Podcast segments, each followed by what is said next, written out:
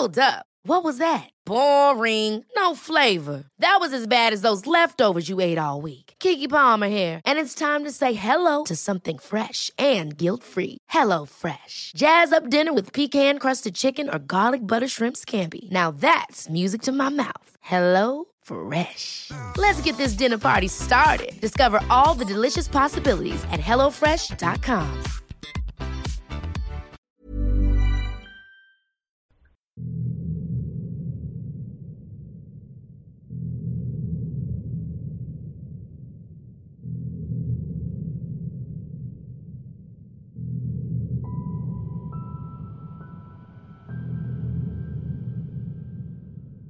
En 1973, una joven de un pequeño pueblo en Alemania comenzó a ser aterrorizada por caras y voces demoníacas que parecían atacarla justo al momento de rezar. Proveniente de una familia ultracatólica y convencida de encontrarse en medio de la batalla entre el bien y el mal, su muerte se convertiría en la famosa película El exorcismo de Emily Rose. Esta es la historia de Annalise Mitchell.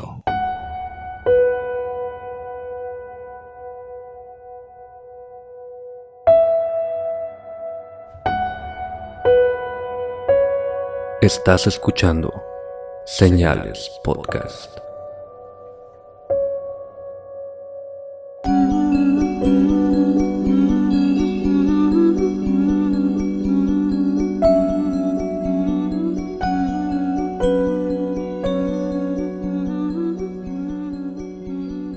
Noches, gracias de nuevo por acompañarnos en un nuevo episodio de Señales Podcast.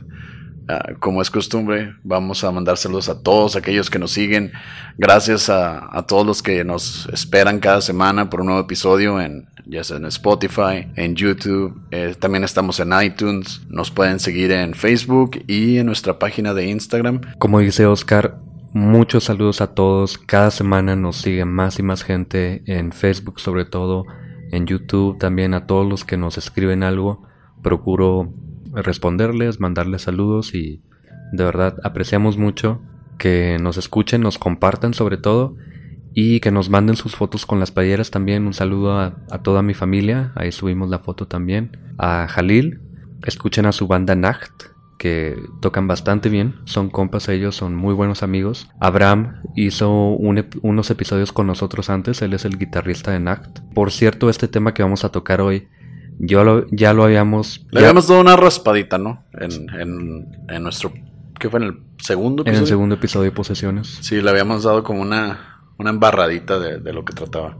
Sí, antes que estábamos empezando apenas, no sabíamos muy bien cómo llevar este tipo de pues de contenido, este tipo de formato. Ya tenemos un poco más estructurado esto.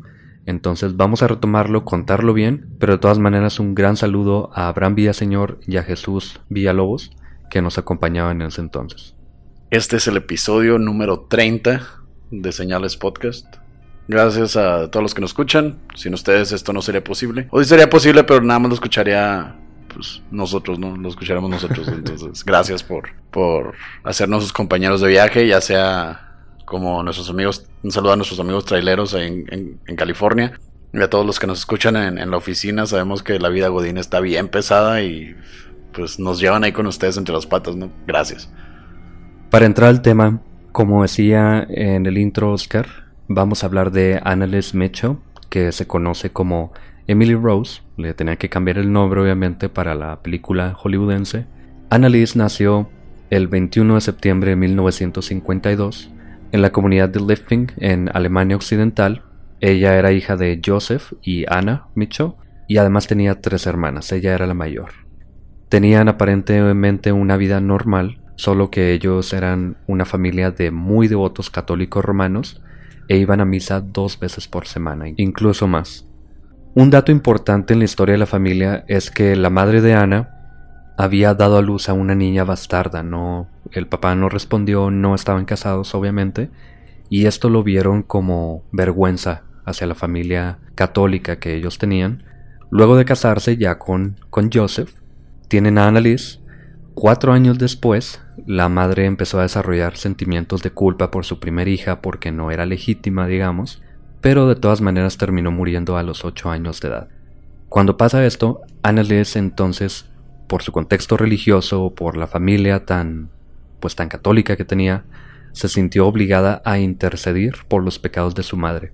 Esto de intercedir es cuando una persona empieza a rezar, empieza a hacer penitencia, empieza a quedar bien con Dios de alguna forma a nombre de alguien más. Y ella se tomó muy a pecho que debía hacer esto por su mamá y ella siempre desde muy pequeña decía que ella tenía que hacer penitencia no solo por su mamá, también por la juventud pecadora, entre comillas, y por los malos sacerdotes. Es decir, ella a los 10 años probablemente ya tenía sobre sus hombros un tipo de, de cargo moral. Ella pensaba que tenía que librar una batalla a nombre de su mamá y a nombre de un, digamos, alguna meta más general o algún tipo de, de batalla por el bien. Pero es, es, es una carga emocional muy fuerte para ella que se toma desde muy pequeña. Yo supongo que eso realmente marca una vida de, bueno, te hace llevar una vida de, de alguna manera, un sufrimiento ajeno, ¿no? O sea, realmente ella se, se comprometió desde muy pequeña a sufrir por otra gente, entonces ya se estaba echando bastantes cosas, bastante presión en sí misma. Esto sí, pues si se ponen a pensar, si ya tu misma religión te dice que tienes que pedir perdón por algo que pues, realmente no está mal, o sea, no fue culpa de la mamá y pues ya, ya ahí vemos cómo Annalise empezó a, a meterse bastante en la religión y como dices tú Pepe, pasar esas, esas penitencias, este sufrimiento constante de arrepentimiento por cosas que ni siquiera había hecho. Y aunque las hubiera hecho la mamá, aunque estuviera mal de alguna forma, es demasiado para una niña cargar con este tipo de pensamiento de que ella tiene que, pues básicamente hacerse cargo de lo que hizo su mamá y la juventud en general, supuestamente. A la edad de 16 años, Annalise, en 1968, comenzó a sufrir de ataques epilépticos y depresión. En una ocasión, Ana perdió el conocimiento totalmente, comenzando a caminar por su escuela en un estado de trance, aunque ella no recordaba nada. Un año después, se despertó en su casa habiéndose orinado y comenzó a convulsionarse y temblar incontrolablemente, por lo que su familia decidió internarla en un hospital psiquiátrico donde se le daban varios anticonvulsivos, antipsicóticos y estabilizadores de ánimo, donde un neurólogo la, diagnosticó con epilepsia del lóbulo temporal, un desorden que generalmente causa convulsiones, pérdida de memoria y experiencias alucinatorias tanto visuales como auditivas.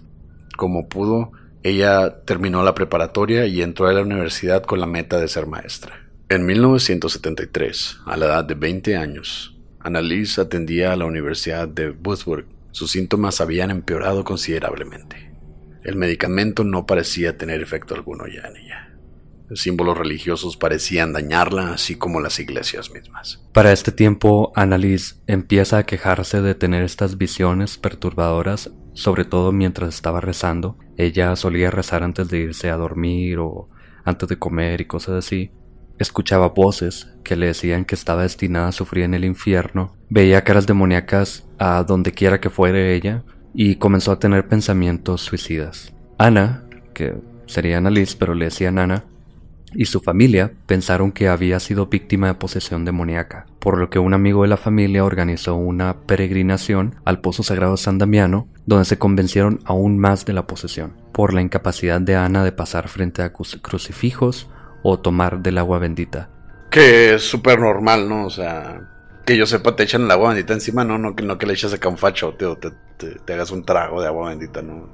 O no sé cómo pero volviendo así a lo que pasó, o sea, se me hace bien, bien pesado como con ese, con ese pasado que tenía de que ya la habían institucionalizado, ¿no? Que la habían metido en un psiquiátrico, estaba bajo medicación, cuando se le había dicho que ese problema que tenía, ese problema en el lóbulo frontal, causaba alucinaciones. Entonces ella les menciona que, que pues, veo al diablo, ¿no? O sea, literal, estoy viendo al diablo que es. Pues obviamente a lo que más le tienes miedo cuando vives en una casa tan, tan religiosa.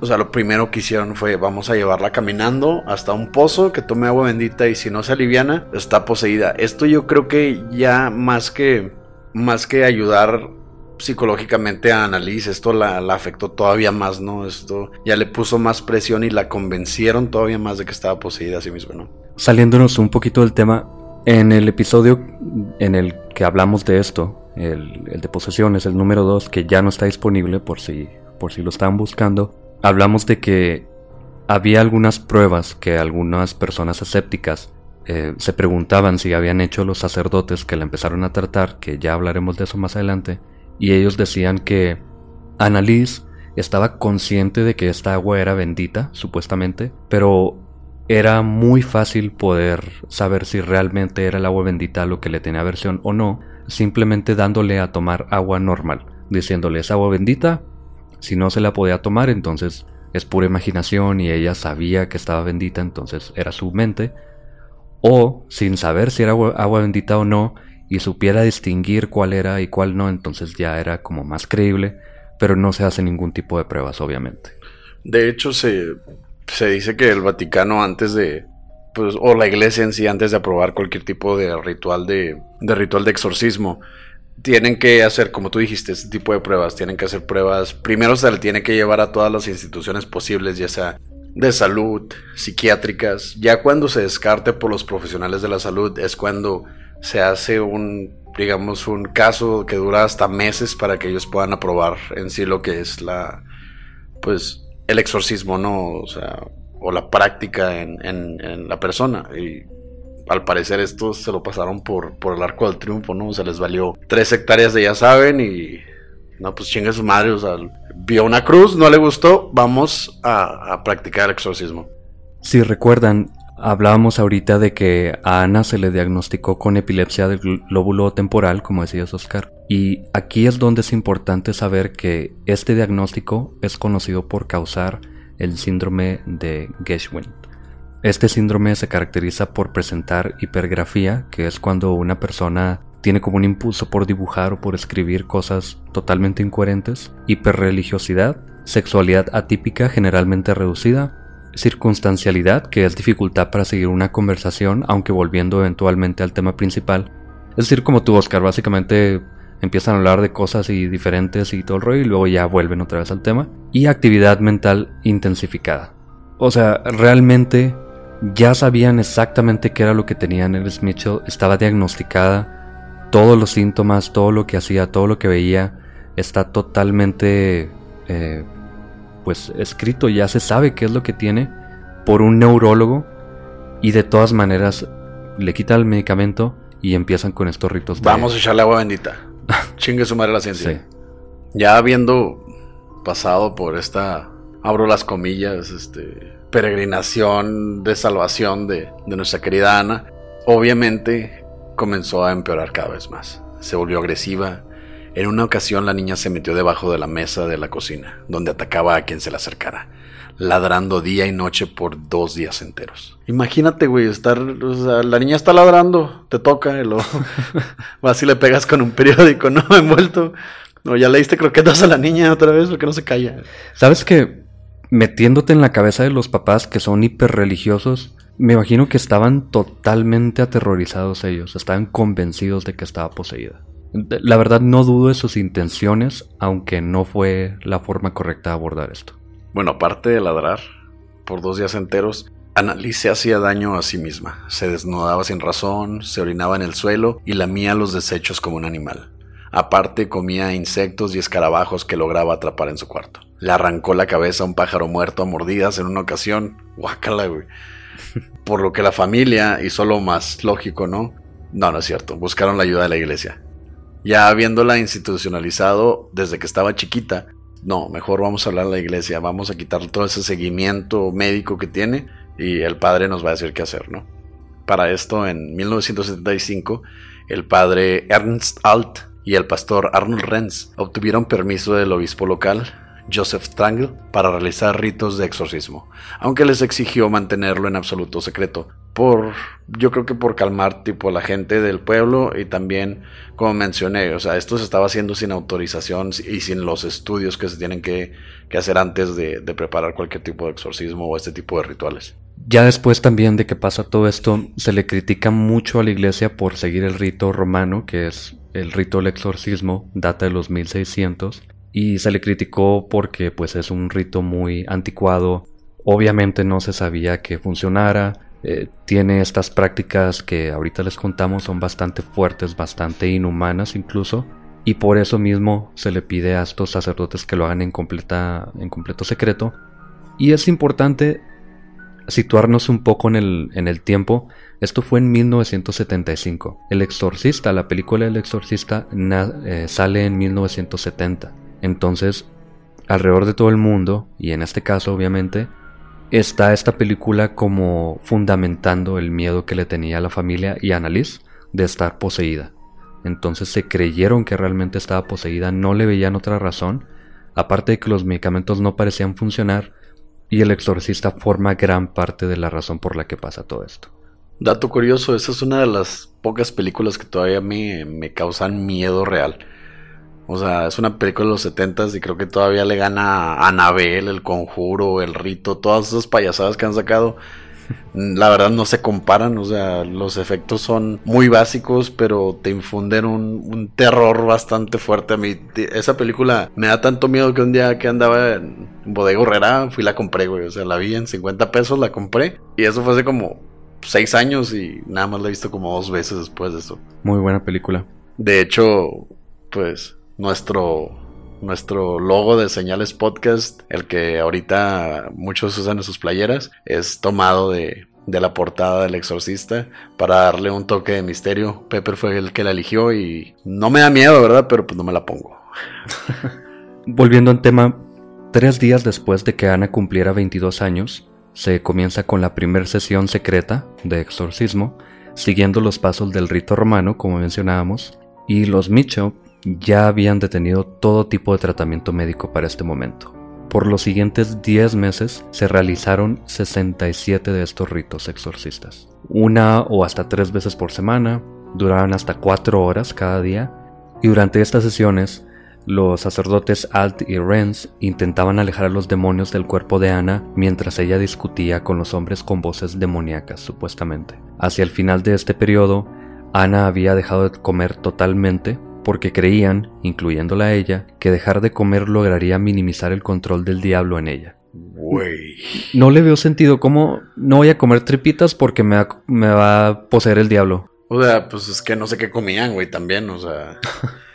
o sea, la comida alemana debe tener algo así como que diferente, ¿no? O sea, como que refuerza así a los demonios o algo así. Es una soberana pendejada eso, o sea, vamos a, vamos a hacer que que no tenga fuerzas para que el diablo que la controla tampoco tenga fuerzas. Exacto. A lo mejor y comían puro macho cabrío o algo así, pero... Cierto, cierto. ¿Te acuerdas de, la infestación de machos cabríos demoníacos del 65 ahí en Alemania? Exactamente. Ha, ha de haber sido eso. Las sesiones fueron grabadas, bueno, 42 de estas sesiones fueron grabadas, algunas de las cuales se encuentran disponibles en línea. Al final de este episodio les pongo algunos pedazos para que escuchen la voz de Annalise. Y durante una sesión, Ana le dijo al padre Alt, quiero sufrir por las demás personas, pero esto es demasiado cruel. Ella sigue con esta mentalidad de que está sufriendo en nombre de Dios o en nombre de la humanidad o algo así. Cosa que pues los que están familiarizados con la religión saben que es algo que siempre te dicen, que nosotros nacemos con, con pecado, el que se le llama el pecado original, y que tenemos que basar nuestra vida en, en librarnos de él, ¿no? En, arrepentirnos. Que está bien cabrón, o sea, te hacen pensar, como a ella, la hicieron pensar desde chiquita, aparte de tener este pecado que la iglesia te infunda, ella tenía que pagar por los pecados, entre comillas, de su mamá, por algo que estuvo fuera de su control. Y aparte de pasar todo este tipo de cosas, todavía la someten a, estos, a estas prácticas inhumanas disfrazadas de rituales eclesiásticos que o sea, eso debió haber sido el mismísimo infierno para ella, más que para la familia, para ella. Sí, ella se metió en el papel de mártir y nadie la sacó de ahí. Y todo esto que estamos platicando de que dejó de comer, de que le hacían los exorcismos y todo esto, todo fue bajo el consentimiento de los papás y de Ana también. Ella estaba totalmente de acuerdo en que hicieran todo esto. Las voces, bueno, y aquí viene la, la parte pirata, ¿no? Las voces además peleaban entre ellas, según según los que estuvieron presentes, la voz de Hitler, literal, o sea, no es pedo, la voz de Hitler una vez dijo, las personas son estúpidas como puercos, piensan que todo termina después de la muerte, no es así, esto continúa. Y Judas, Sí, el mismísimo Judas, ¿no? El que, el cambió a Jesús por, un, por unas monedas de oro. Le respondió a Hitler, güey. O sea, Judas le dijo a Hitler, Hitler, eres un hocicón. No tienes opinión real o poder de decisión en el infierno. O sea, yo llevo más tiempo aquí, yo fui de los primeros que llevo aquí. O sea, no, no vienes a decirnos qué rollo. Está, está bien enfermo este rollo. Está Está hasta de película, fíjate. ¿Sabes qué está extraño? Que matar a 16 millones de judíos vale menos que matar al primer judío, básicamente, a Jesús. Y eh, es como una conversión medio extraña. Oye, sí, no. No, pero es que es como, como ahorras dinero para comprarte una cerveza buena. O te compras un 24 de clúster que cuesta lo mismo. O sea, esa es la analogía como yo lo entiendo, ¿no? Porque, porque es una soberana pendejada. O sea, estaban hablando de Hitler o sea, están refiriendo a Hitler y a Judas como demonios dentro del cuerpo de Annalise. Y no nada más ellos, ahorita hablamos de los que se lograron detectar, supuestamente. Pero bueno, pasa todo esto, básicamente la matan de inanición, de hambre, de deshidratación. Ya después de morir se le realizan autopsias al cuerpo de Ana porque hay personas con medio cerebro, al menos en Alemania, y las causas oficiales de muerte fueron, como ya dije, desnutrición y deshidratación. Básicamente se había muerto de hambre durante todo un año, manteniéndose apenas con vida por comer insectos ocasionalmente y tomar de su propia orina, que además era reciclada, es, tóxico básicamente. Al final de su vida, ella pesaba menos de 30 kilos. Sus rodillas estaban destrozadas por obligársele a, arrodillarse durante los exorcismos hasta cientos de veces por sesión diariamente, además de mantenérsele totalmente inmóvil atada a su cama cuando no estaban haciendo los ritos, y contrajo pulmonía. Hacia el final de su vida, sus padres tuvieron que ayudarla a ponerse de pie e hincarse por lo débil que estaba.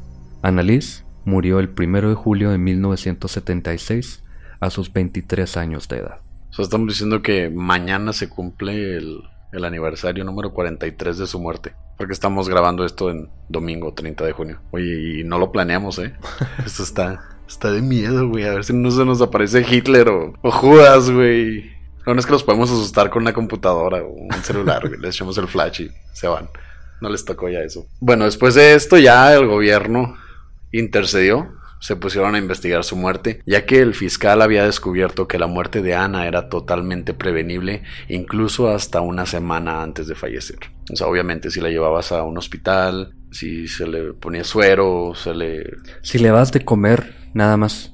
Sí, entonces después de, de dar este fallo, este veredicto, los padres de Ana, así como los sacerdotes, fueron enjuiciados por homicidio por negligencia comenzando el 30 de marzo de 1978, dos años después de la muerte de, de Ana. Los doctores que testificaron por parte del fiscal decían que los males de Ana eran médicos por naturaleza y que las alucinaciones religiosas se debían a la perturbada mente de Ana a causa de su crianza religiosa. Como ya vengo diciendo, desde muy pequeña ella trae estos traumas básicamente de que tiene que luchar por su mamá, por la juventud y por todas estas cosas y aparte, obviamente tenía problemas mentales psiquiátricos ya que no se podían tratar con una simple terapia, con aunque se volviera atea, yo creo que de todas maneras habría tenido estas alucinaciones, a lo mejor no tan religiosas, pero ella traía algo que necesitaba medicamento y pues por no seguir el medicamento se empeora aún más. Obviamente. La defensa por parte de la Iglesia argumentó que los exorcismos fueron legales, ya que la constitución alemana protegía a las personas de practicar sus creencias religiosas. Incluso reprodujeron las grabaciones de audio frente a la corte, lo que decían ellos que probaba que Ana estuviese poseída por las aparentes voces demoníacas con las que se expresaba. Los sacerdotes testificaron que Ana se encontraba poseída por varios demonios. Y aquí es donde se pone suave esto. Los demonios, incluyendo a Lucifer, Caín, Judas Iscariote, Hitler, el mismísimo rey Nerón y más, y argumentaron que los exorcismos fueron exitosos, pero justo antes de la muerte de Ana, quien decían murió a causa de su larga batalla. No porque se murió de hambre, no porque no comía, no porque estaba tomando orines, comiendo bichos, no porque la obligaban a, a arrodillarse más de 100 veces sin tener algún tipo de nutrición, o sea, su cuerpo estaba exhausto, no, fue culpa de Hitler, Nerón, Caín, güey. Caín, o sea, el que, el que según la Biblia mató a su hermano Abel. O sea, ¿de dónde sacan todo este pedo? O sea, yo he leído la Biblia, te lo juro, la he leído completa. Y en ninguna parte dice que esos sean demonios. De hecho, creo que en la Biblia ni siquiera sale Hitler, güey, primero que nada. no, y Nerón, para que no tengan que buscar ni nada, era un rey que básicamente persiguió a los cristianos. A él se le conoce como el primer anticristo, digamos, o el primer, la primera persona con poder que realmente persiguió y mató a muchos cristianos. Por eso se le menciona ahí junto con Hitler y todos ellos, que obviamente no es demonio. Pero pues, si ya dijeron Lucifer, ya dijeron Caín, ¿qué más da? Sí, hay que meter a todos, ¿no? Sí, sí, yo creo que hasta Maussan lo iban a meter en algún momento. ¿Qué es? No, es que no está muerto todavía, por eso no pudo poseerla. Mm, cierto.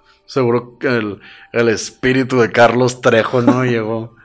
Yo creo que ella se habría podido salvar si Carlos Trejo hubiera estado vivo en ese entonces, ¿no? Sí. Sí, sí, un saludo a Carlos Trejo. Que por cierto, escuchen Leyendas Legendarias. Es otro podcast muy bueno de Ciudad Juárez. Y tienen un episodio muy bueno de Cañitas.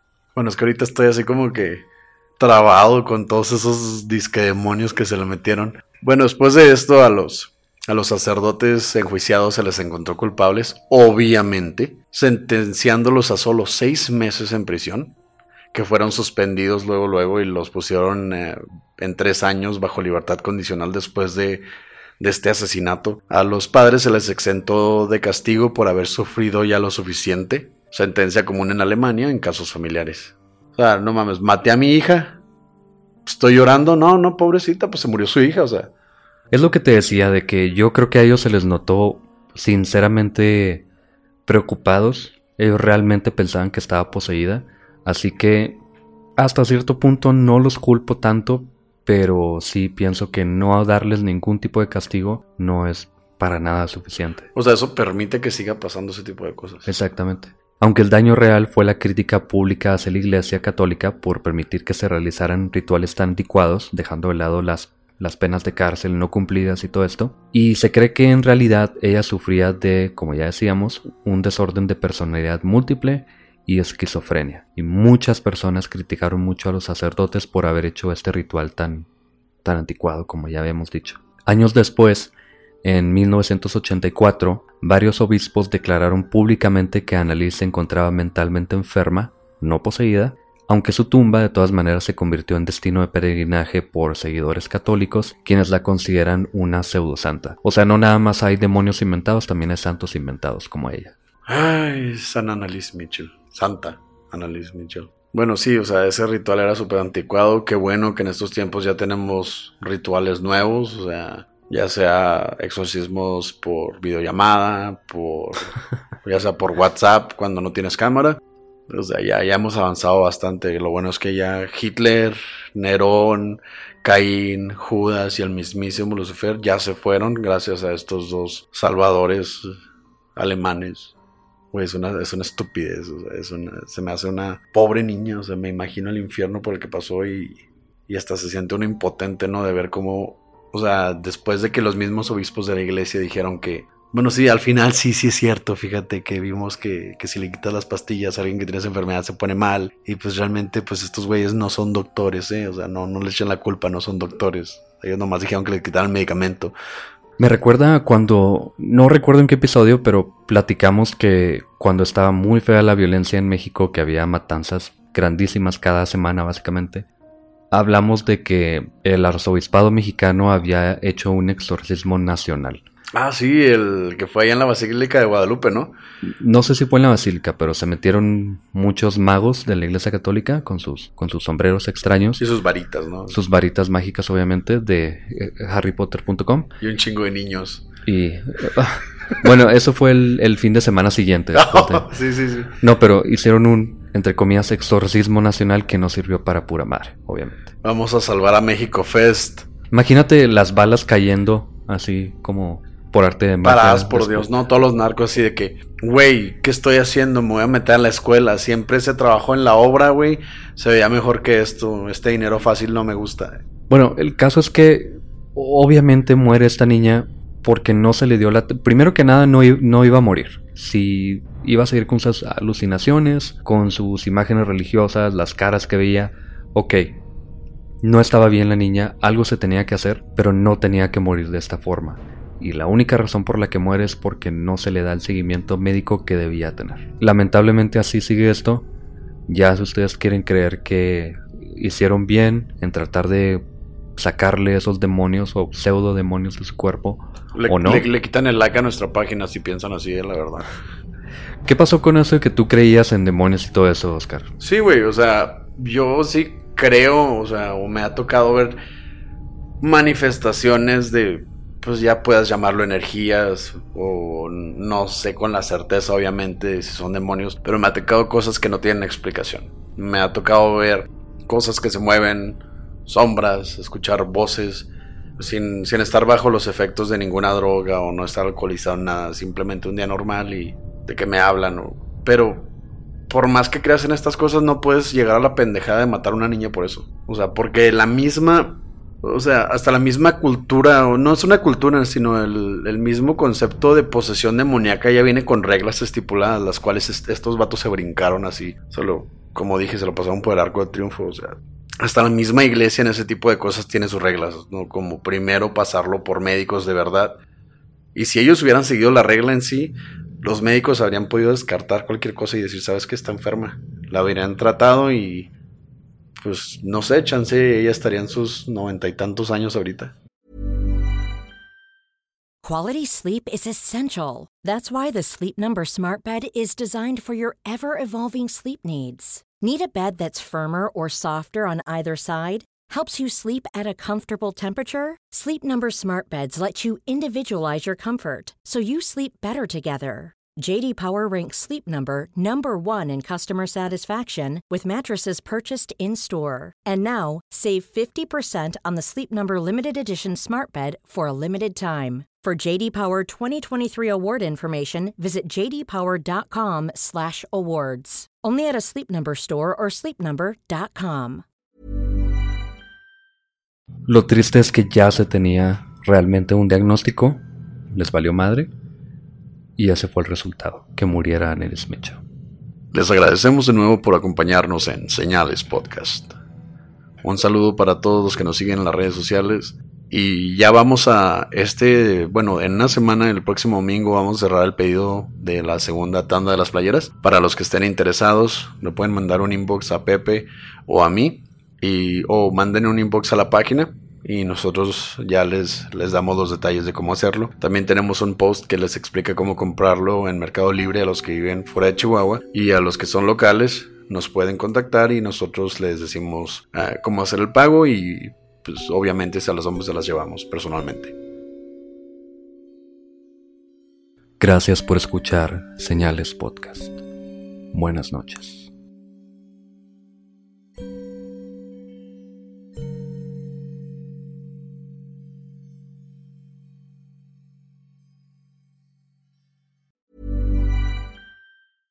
Ever catch yourself eating the same flavorless dinner three days in a row? Dreaming of something better? Well, HelloFresh is your guilt free dream come true, baby. It's me, Kiki Palmer.